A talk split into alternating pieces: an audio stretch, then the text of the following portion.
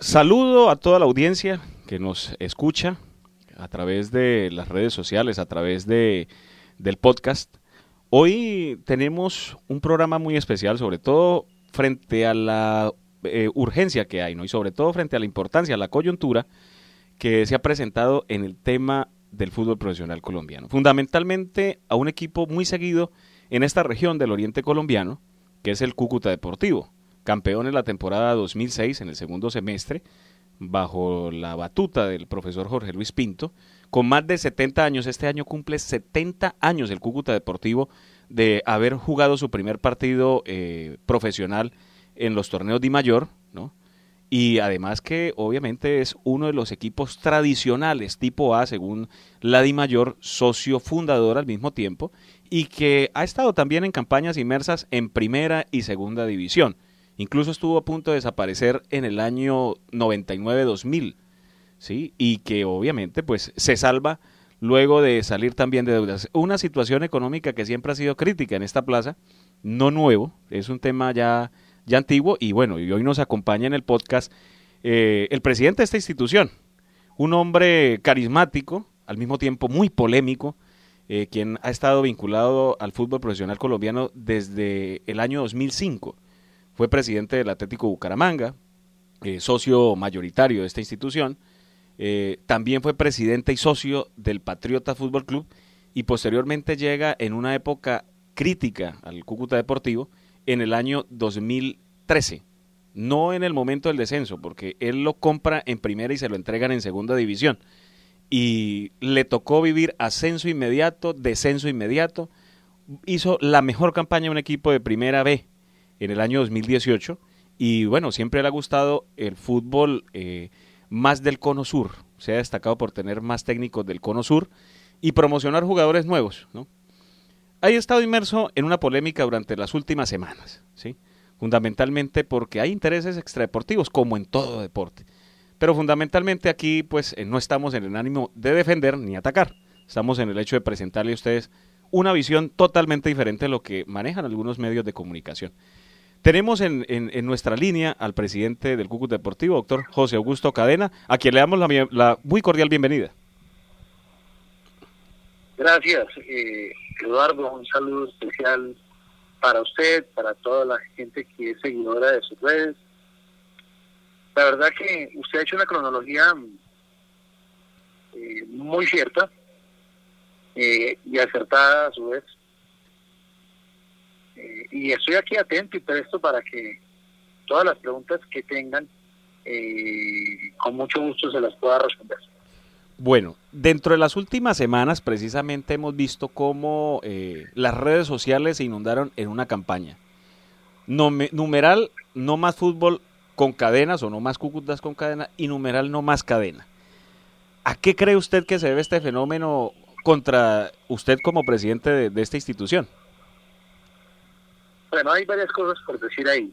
Primero, mm, hay una campaña que quieren organizarla de desprestigio hacia el nombre para obligarme a vender, cosa que no lo voy a hacer, cosa porque a mí me gusta el fútbol, quiero el fútbol, quiero ya el Cúcuta Deportivo y no voy a salir porque me hagan esas campañas de difamación. Segundo, desde luego hay gente que está patrocinando esto y gente poderosa, porque yo no creo que los hinchas eh, tengan el dinero para traer a estos jugadores que en algún momento le dieron mucho a la institución, traerlos desde diferentes partes del mundo. Y gastarse en 20 mil afiches eh, con la frase no más cadera. Entonces hay gente ahí, hay intereses oscuros, que ya los tengo yo totalmente determinados para que yo eh, para que me obliguen a entregar el equipo, a vender el equipo y no va a ocurrir. Y gracias a Dios el alcalde se dio cuenta que con el diálogo y la confianza eh, se pueden construir relaciones, la que hemos empezado a construir. Eh, yo reitero, no conocía al alcalde, hablé de cosas que no eran, porque no lo conocí. Cuando lo conocí eh, ya pienso de otra manera, de otra forma. Eh, y tercero, tengo que decirle que pues lo que manifestaban en las redes sociales, todos los aficionados, que iba a ser impresionante ese plantón eh, en contra de No Más Cadena, con todo el respeto, vi las fotos y todo, y no había más de mil personas. Por lo tanto, mm, significa que la mayoría no está de acuerdo con esa forma de protesta.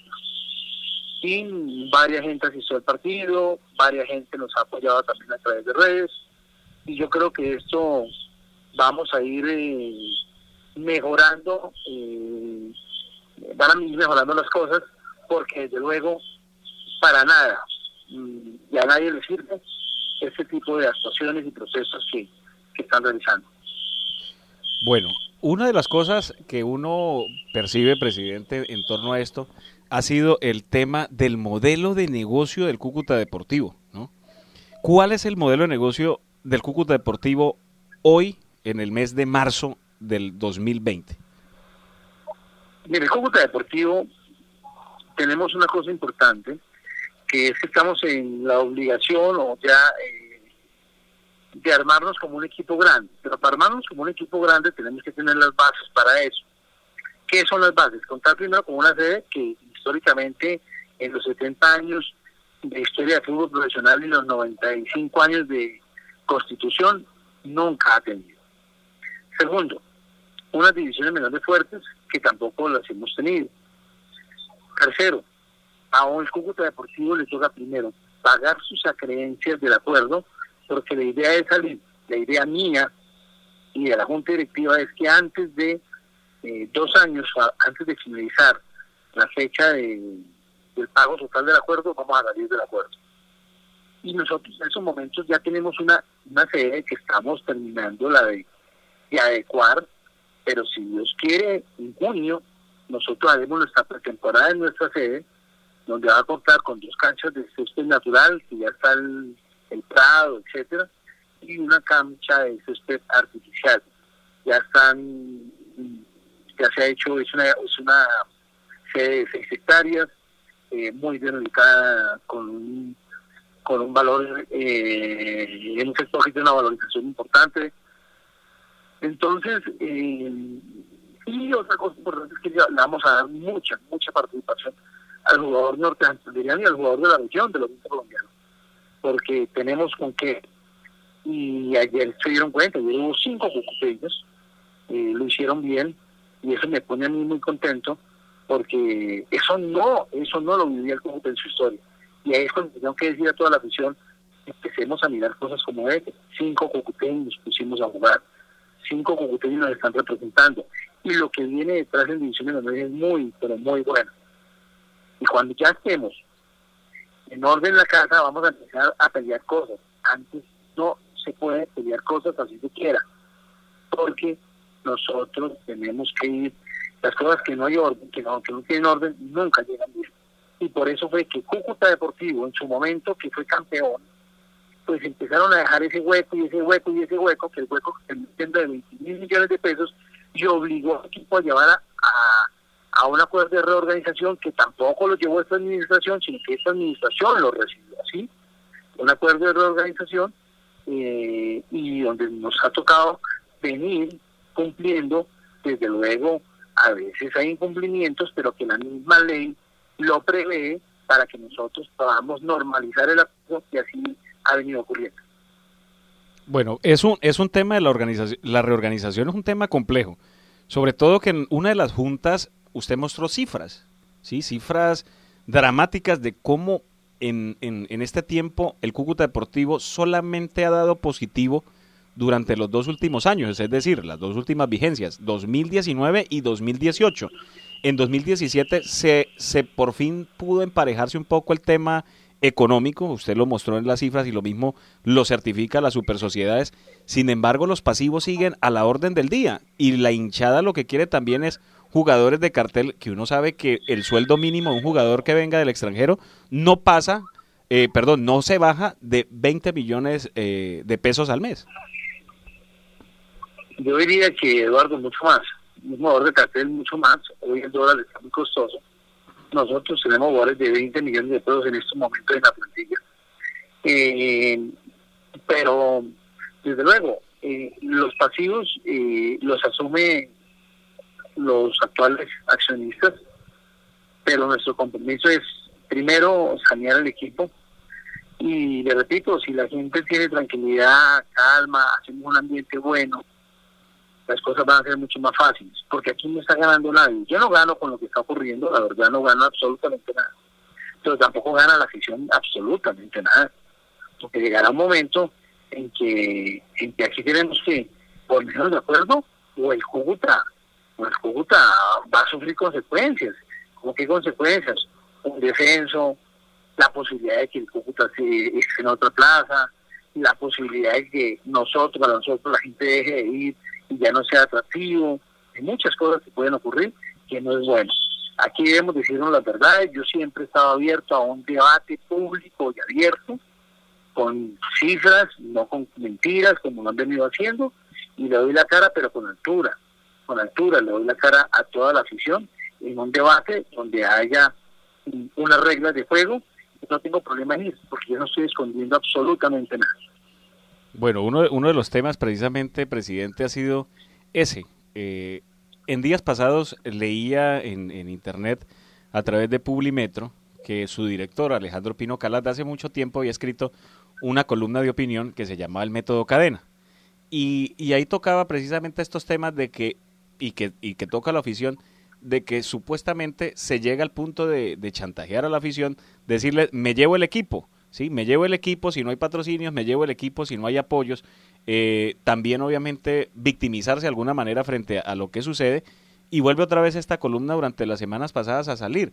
Eh, ¿Realmente existe ese, ese chantaje o cree usted que también hace parte de esa campaña negra que le han venido haciendo desde cuando usted fue presidente del Bucaramanga?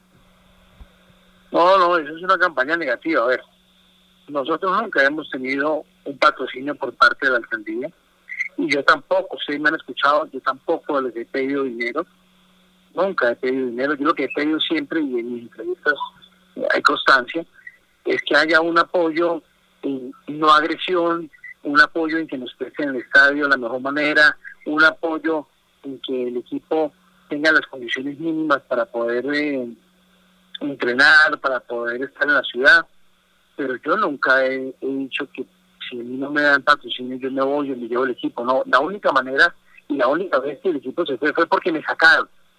Me sacaron porque me cerraron las puertas. Ahí están los, ahí están las pruebas. Yo no me invento eso. Y esta vez es porque no teníamos dónde jugar otra vez, iban a hacer lo mismo.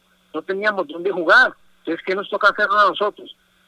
Pues buscar una sede por efectos que cada rato tiene que continuar. Pero bueno, el alcalde eh, un hombre, pues los mismos años le dan esa posibilidad de ser un hombre eh, maduro, pensante, y dijo, no, el equipo tiene todas las garantías para que se quede acá, quiero que se quede acá, y logró eh, ayudarnos a, a que le salgan lo prestaron. Y así es, y pudimos formar, firmar otro contrato, otro, otro sí, tres partidos, y estamos tranquilos. Eh, yo no estoy chantajeando a nadie, es que realmente la gente debe tener claro que la primera vez a mí me sacaron de la ciudad. Sí, y fue durante el gobierno de César Rojas Ayala que se dio esta situación. Y precisamente sí. eh, creo yo que dentro de, dentro de esa misma situación y yo contextualizando, eh, desde esa precisamente esa administración, pues se ha venido aumentando el número de ataques tanto en redes sociales y periodísticos hacia su persona, sin, sin estar defendiendo, porque primero a usted le tocó eh, eh, el gobierno de Don Amaris, que realmente es el, el que le toca eh, a usted cuando llega al, Cúcuta Deportivo, in, incluyendo, vimos que había publicidad de, Cúcuta Mejor para Todos en la camiseta. Llega el gobierno de César Rojas, ahí se, se, se como dice, se corta tanto el tema eh, con este interés. ¿Usted como presidente ha sentido ese interés extradeportivo sobre la ficha del equipo, sobre los activos de, la institución? Sí, sí, sí, sí. Desde luego, para todos, para eso es secreto. Hay detrás de eso gente que ya estuvo en el Cúcuta, que quiera regresar al Cúcuta Deportivo. Y desde luego, pues nosotros no tenemos el interés en, en vender eh, por ahora. Por lo tanto, pues eh, estoy en desacuerdo con la forma de presión para que ellos puedan conseguir su, su objetivo.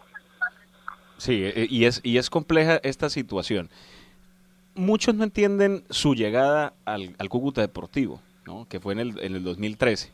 Precisamente un equipo que tenía valores locales, estaban los hermanos Bustos, venía con un técnico muy famoso en Centroamérica, el señor eh, González Montemurro, que, me pareció muy buen técnico, sacó todos los puntos habidos eh, y por haber para evitar el descenso directo le ganó Atlético Nacional 2-1 con el, con el gol, digámoslo de esa manera, de buena suerte que tuvo Gonzalo Pisiquilo y, y Castro, quien jugó en Millonarios.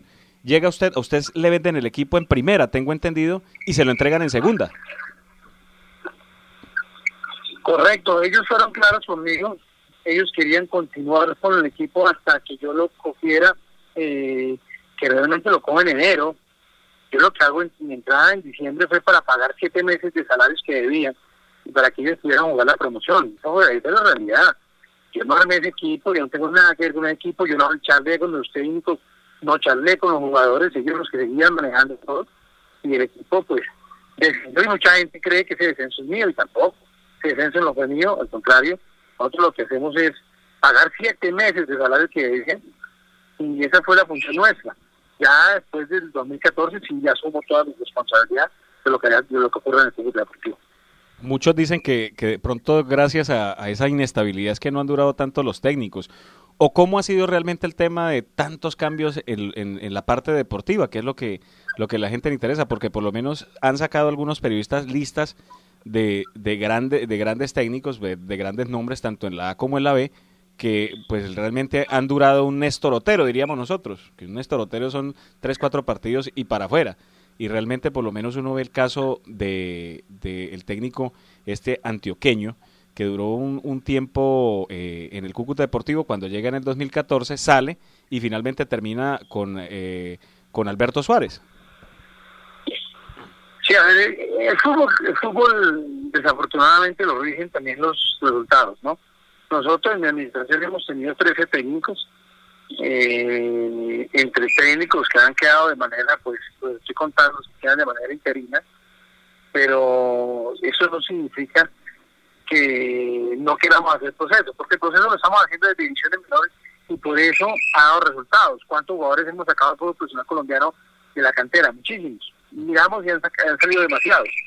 Eh, el tema es que los resultados marcan. Como hemos tenido técnicos que han durado muy poco, hemos tenido técnicos que han durado bastante. Por el caso, para mí Alberto Suárez duró bastante, caso eh, el profesor Pusineri, eh, bueno, varios han durado, pero siempre y cuando eh, los resultados siempre mandarán el discurso. Bueno, realmente pues ese tema de, de, los resultados es complejo, ¿no? Y sobre todo que el fútbol es algo tan azaroso que usted puede traer un muy buen jugador que, que haya tenido ritmo en otro equipo y precisamente cuando se llega y se pone la camiseta no rinda, ¿no? ¿Cuál es la realidad de este Cúcuta Deportivo? ¿Cómo lo ve usted? Armó un equipo nuevo, ¿sí? Mm, los ahorros del descenso se están acabando, para nadie es un secreto. Último en la tabla, se pierde el clásico eh, el, día, el día domingo. Y bueno, y, y, la verdad es que la situación apremia. ¿Qué se viene para el Cúcuta Deportivo? He visto comentarios de que vienen grandes cambios, se avecinan grandes cambios, todos grandes cambios. ¿Qué viene de verdad para este Cúcuta Deportivo en este resto de partidos de la Apertura 2020 y del clausura que realmente va a ser definitivo a la hora de, de, no descender? Porque realmente como, como hinchas no queremos descender. Sí, no, no, yo tampoco quiero descender. Pero la verdad que eh, lo que viene ahorita... es pensar ya terminar el primer semestre, ya el segundo va a ser diferente, pero el primer semestre. Armamos un equipo, pero la temporada físicamente no estuvimos bien, la verdad no estuvimos bien, eso ha hecho una evaluación, le ha costado al equipo, por esos jugadores como Urbano y todos les ha costado y no, no, no han jugado mucho, eh, pero según hablando con el profe Artigas, vamos a encontrar ese equipo y vamos a tratar de sumar la mayor cantidad de puntos, pues para que esos ahorros continúen para el segundo semestre para el segundo semestre tenemos que hacer unos cambios que nos den la oportunidad de, de, de volver a tener ese equipo importante de entrar a los ocho. Sí, sobre todo que ayer vimos eh, eh, un, un, proceso muy diferente, ¿no? Las reacciones, sobre todo, del partido que tuvo el profe Artigas, quizás un equipo más organizado, pero faltaría algún refuerzo. Dentro de lo que uno ve, objetivamente faltaría alguien que le diera contención, alguien de medio campo y alguien que acompañara a Buletich, porque el partido cambia en ataque cuando entra Buletich, pero le hace falta alguien que lo acompañe. Yo lo vi un poco solo en, en la parte de ataque a Buletich. ¿Cómo lo vio usted el, el partido del Clásico? No, sí, la verdad, eh, hablar con el profe, él va a mirar variantes donde pueda jugar con dos delanteros, tiempo, eh, para que no sea, digamos, tan, tan, el ataque como tan previsible, ¿me entiende? Y, y, va a hacer ese tipo de cambios, va a trabajar en eso, porque pues ya se le dio por lo menos al equipo cosas, cosas, cosas, y eso es importante cuando un equipo va mejorando. No, total, y sobre todo en la parte anímica, en la parte psicológica que totalmente para, para el, deportista es fundamental. Tema administrativo que también eh, la gente quiere escuchar. ¿Cómo se encuentran eh, al día pues eh, los sueldos? Porque vimos la semana pasada que salió la demanda del técnico precisamente hoy del Bucaramanga, eh, el profesor Sanguinetti, y vimos otras cosas que pues se vieron en la, en la audiencia. ¿Cómo está de sueldos este año y cómo van precisamente esos últimos pasivos de los últimos tres meses de 2019 que por cosas de los, de los derechos de transmisión, que se quejó Nacho Martán también de ese tema, que platas que no han llegado, pues descuadraron mucho el tema de las finanzas en varios equipos que dependen precisamente de esos ingresos. A ver, eh, este año nosotros dirigimos al día, todos están al día, digo, todos los jugadores, cuerpo técnico y eh, personal administrativo al día. Nosotros eh, tenemos algunas eh, obligaciones pendientes con los jugadores extranjeros nomás. Y en cuanto a Sanguinetti, pues yo puedo decir que la semana pasada se le hizo una bola a Sanguinetti importante, como de 38 millones de pesos. Eh, y, y, estamos cancelando esos dineros que tenemos que presentar el día 20 de abril. Grandes cifras, grandes cifras y la, y la verdad es que un técnico extranjero cobra demasiado. ¿Cuánto más o menos puede estar costando un técnico extranjero de cartel, campeón, eh, para traerlo al fútbol colombiano con la tasa del dólar tan alta como está hoy en día? Ellos pueden cobrar eh, alrededor de unos 300 millones de pesos todo el cuerpo técnico mensual. 300 mensual. 300 mensual. Así es.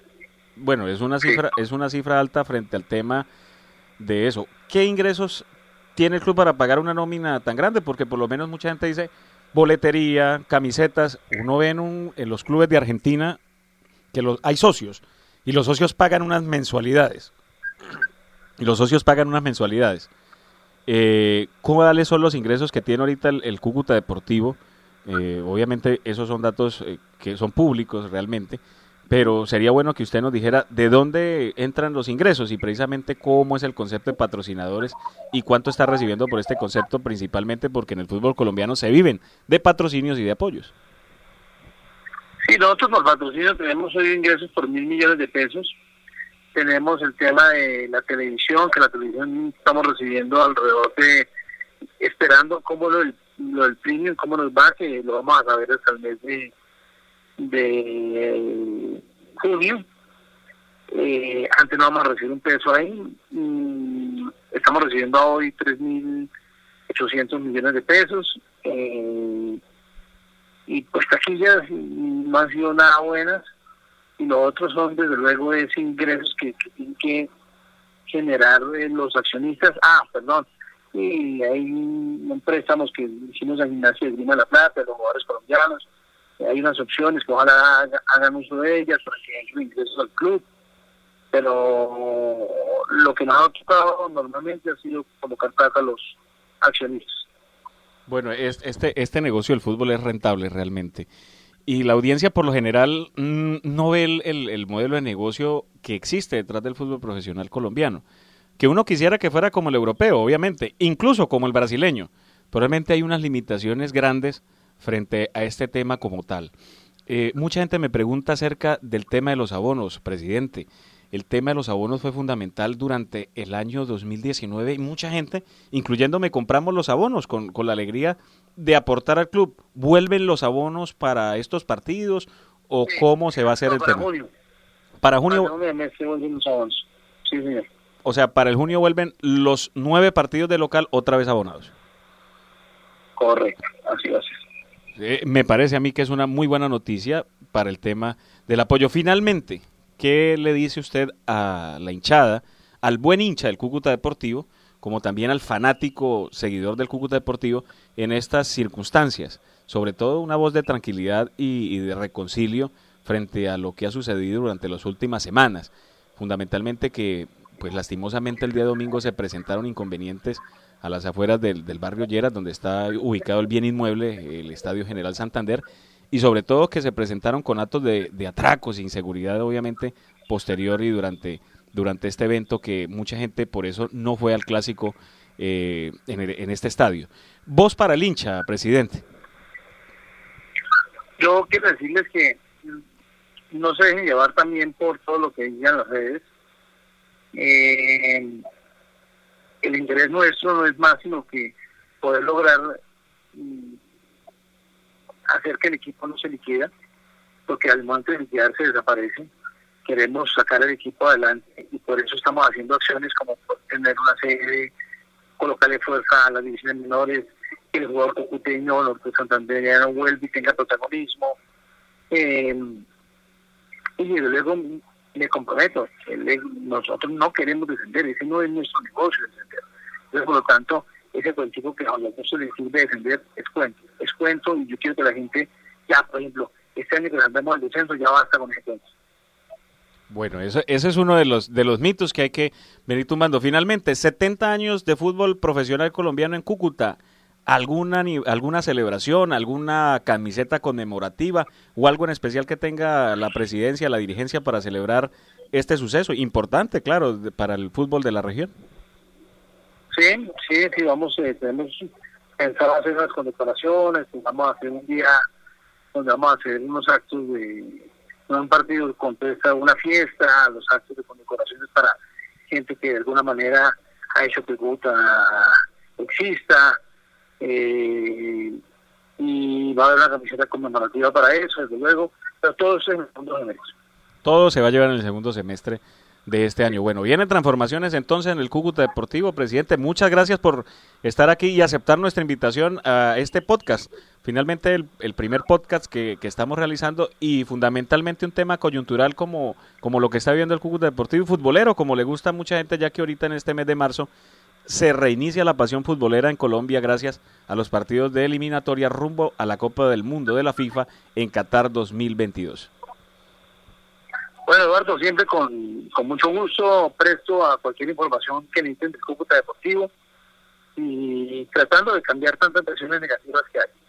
Así es, presidente. Muchas gracias por, por acompañarnos en, en, este podcast. La verdad que nos agrada contarle a la audiencia y tener estos invitados de verdad de primera mano porque la idea aquí es contrastar eh, muchos mitos que se salen a través de redes sociales y sobre todo que la gente entienda que el fútbol, aparte de una pasión, también tiene otra visión y sobre todo que estamos hablando de la dignidad de seres humanos, ¿no? principalmente personas de carne y hueso con familia, así como pasó eh, durante el fin de semana pasado en Alemania, donde algunos hinchas empezaron a insultar al presidente del Hoffenheim, al señor Hopp, que es el dueño de SAP. Es empresario igual que usted, José Augusto. Es empresario como usted. Y al señor Hop le sacaron pancartas intimidantes, incluso no más Hop en alemán y se miraba su cara con un signo de, de target como tal y suspendieron el partido y los jugadores se solidarizaron con él. Ojalá que en el fútbol colombiano también empecemos a respetar a la dirigencia deportiva como también a respetar a la misma hinchada y entre ellos mismos, pues, que los jugadores tengan este sentimiento. Gracias, presidente José Augusto. La verdad que muy contento por estar aquí con usted.